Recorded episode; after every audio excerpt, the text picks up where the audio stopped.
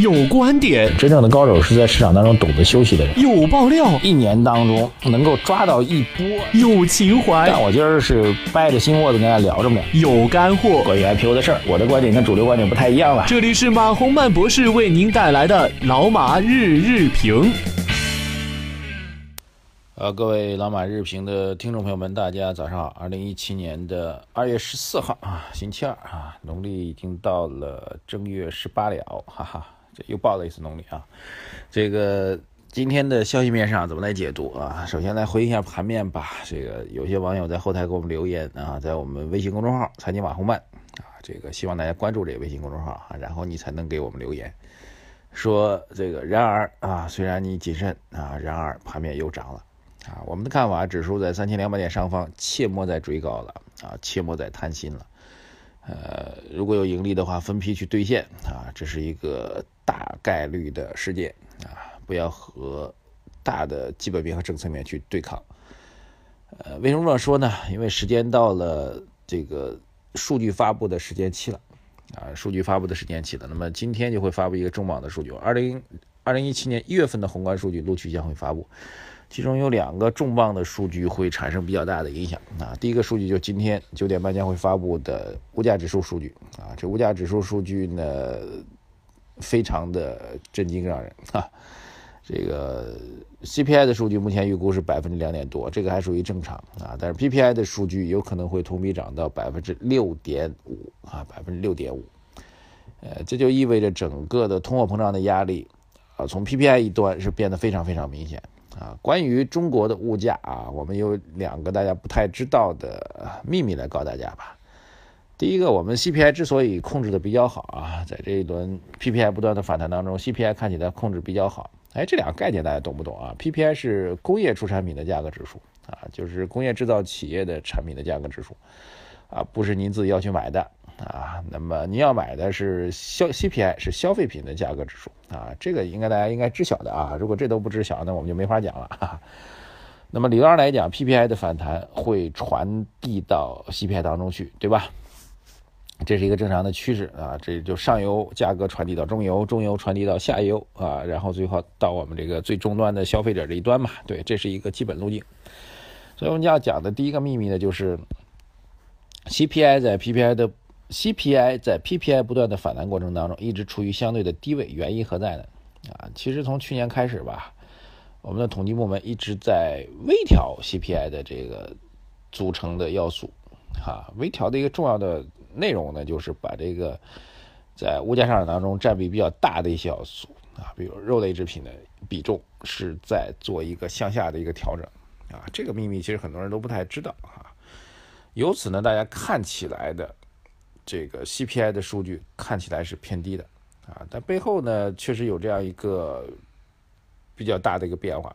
比如一六年年初，统计部门对 CPI 的权重进行大幅度调整，把这个涨幅比较大的食品的权重从百分之三十三点六一下调到百分之二十八点一九啊，其中涨幅最大的肉禽以及制品的权重从百分之七点三四下调到百分之四点五八，并大幅上调了涨幅比较小的非食品类的权重。啊，所以这是一个比较重要的秘密。大家看下 CPI 并不是很高啊。另外一个比较重要的秘密在于什么呢？就是 PPI 这个数据啊，在我们学界看来，在我们观察人士看来，这是一个非常重要的数据。而且我们普遍的认为，央行如果要理性的来看待自己中国通货膨胀的状况的话，应该紧盯 PPI 啊。PPI 之前长达多年的负增长啊，在那个时候其实就应该去救经济。就应该去维护经济的增长啊，通过一个相对比较平滑的中长期的一个货币政策的信号，来防止 PPI 过度的低迷啊。但是央行然而呢啊，然而并没有什么卵用哈，然并卵啊，央行并没有采取这样的措施啊。但是从学术角度来讲，我们坚定的认为，PPI 的快速走高，央行的货币政策必须要做相关的调整啊。这是一个比较重要的数据，就是 CPI。通过人为的技术手段控制在一个相对低位，但是 PPI 处于一个，啊，应该是二零一一年以来的一个高位啊，大概已经是最近六到七年的一个高位。在这种情况下，整个货币政策收紧的压力正在加大，这是第一个啊数据。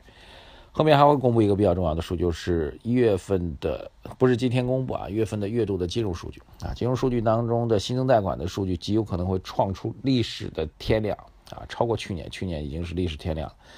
啊，今年一月份的新增贷款数据有可能再次超出历史的天量啊！这就是为什么近期央行会采取啊，类似于麻辣粉、酸辣粉啊就，MLF 和 SLF 这两大啊，中国现在谁也说不清楚的这个货币基准利率啊。中国现在央行的货币基准利率是什么呢？啊，这个问题也蛮困扰大家，大家伙其实谁都不知道哈。以前我们中国的货币基准利率就是一年期的存贷款利率啊，这是直接针对消费者，但是直接针对投资人的啊。然后其实国外的央行基准利率不是这样的，美国比如美联储用的联邦储备基准利率啊，这个利率不是直接针对终端的啊，你做存贷款的人的，它是央行针对商业银行的一个基准利率啊。从这样来讲，我们的 SLF、MLF 更像是这个美联储的联邦的基准利率。但是这个这个这个，但是到底是不是呢？谁也不知道啊。这个，所以第一个货币，这要补一句的来讲，就是货币政策的信号现在非常紊乱啊，非常紊乱。呃，年前还有一次定向的存款准备金率的下调，年后又是惩罚性的这个存款准备金率的严格的处理，包括这个 SLF、MLF 的利率上浮等等等等，货币政策非常非常非常紊乱。嗯，作为大的金融机构来说，现在其实已经进退失据啊，就是不知道是该怎么着，扑朔迷离啊啊！但不管怎么样吧，一月份的 PPI 的数据的高企，还有一月份的新增贷款的历史天量，这两大数据注定了货币政策必须要采取一些动作啊，整体的风投基调会趋于谨慎。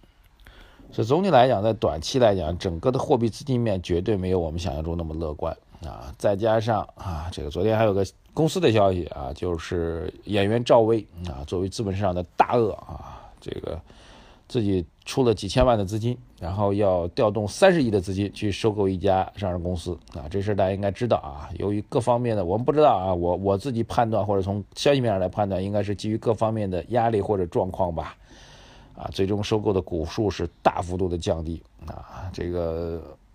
目前市场的消息啊，各种消息指向认为，他那三十亿的收购资金当中有很大的背景来自于这个传说中的 Tomorrow 系啊，我们不知道那是一个什么系啊，反正有这样一个东西啊。所以，这个刘士余所讲的打击内幕交易、打击大鳄操纵资本市场，是不是已经在一些个案当中开始显现出来了？啊我觉得这方面的负面影响对于市场的资金面的影响。呃，市场过度的低估了啊，至少在这个所谓短期热情当中过度的低估了。再加上啊，另外一个重要的现象就是，嗯，成交量能在连续放大之后，昨天出现了萎缩，意味着整个增量资金在三千两百点上方继续进场的意愿不是很强啊。我们仍然不认为现在会有什么大的交易性机会、大的战略性的机会吧？啊，甚至今年的战略性机会，我们觉得总体的期盼没有那么高啊，还是提醒给大家。